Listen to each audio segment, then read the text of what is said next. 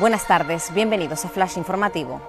En Canarias murieron 31 personas en 2022 por posibles errores médicos. La Asociación del Defensor del Paciente recibió el año pasado un total de 288 quejas por presuntas negligencias médicas en el archipiélago, donde existen graves problemas en atención primaria e infraestructuras. El diputado del Común ve imprescindible que Jennifer encuentre una vivienda para Hugo.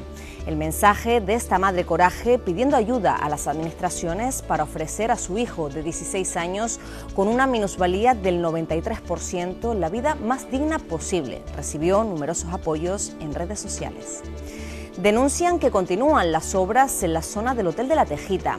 La demanda está avalada por un vídeo grabado el pasado 13 de enero en el que hay imágenes de los trabajos. La licencia para construir el complejo fue autorizada por el Ayuntamiento de Granadilla de Abona. En Santa Cruz de Tenerife, 36 candidatas buscan reinar en el mejor carnaval del mundo.